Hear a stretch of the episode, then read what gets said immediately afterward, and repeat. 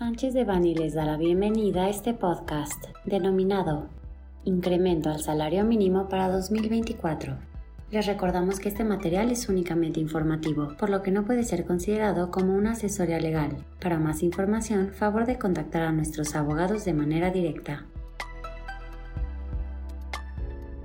El pasado 1 de diciembre de 2023 fue anunciado que los sectores patronal y obrero de la Comisión Nacional de Salarios Mínimos habían llegado a un acuerdo por el aumento del 20% al salario mínimo. Esta información fue confirmada por la Secretaría del Trabajo y Previsión Social.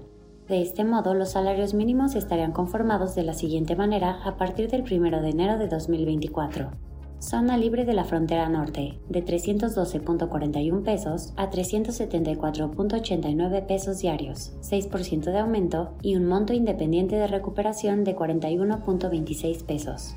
General de 207.44 pesos a 248.93 pesos diarios, 6% de aumento y un monto independiente de recuperación de 27.40 pesos. No obstante, el aumento a los salarios mínimos no debe servir de base para la revisión de salarios superiores a los mínimos, ya sea en contratación individual o en contratos colectivos de trabajo, anticipamos que generará importantes presiones a las empresas, pues trabajadores y sindicatos buscarán aumentos superiores a la inflación que registre el país al cierre del año. Las empresas deberán trabajar en estrategias de negociación y de comunicación para controlar expectativas de sindicatos y trabajadores. Cabe mencionar que no obstante el anuncio fue realizado por el presidente de la República y la Secretaría del Trabajo y Previsión Social, el aumento aún no ha sido publicado en el Diario Oficial de la Federación.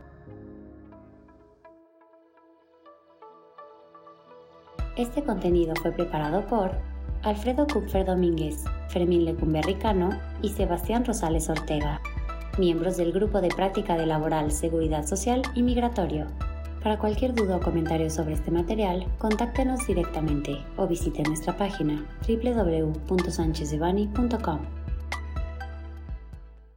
Salvo especificación en contrario, los usuarios del presente podcast podrán guardar y utilizar la información aquí contenida únicamente para uso educativo, personal y no comercial. Por lo tanto, queda prohibida su reproducción para cualquier otro medio, incluyendo pero sin limitar, el copiar, retransmitir o editar sin el previo consentimiento de Sánchez de Bani S. Berry,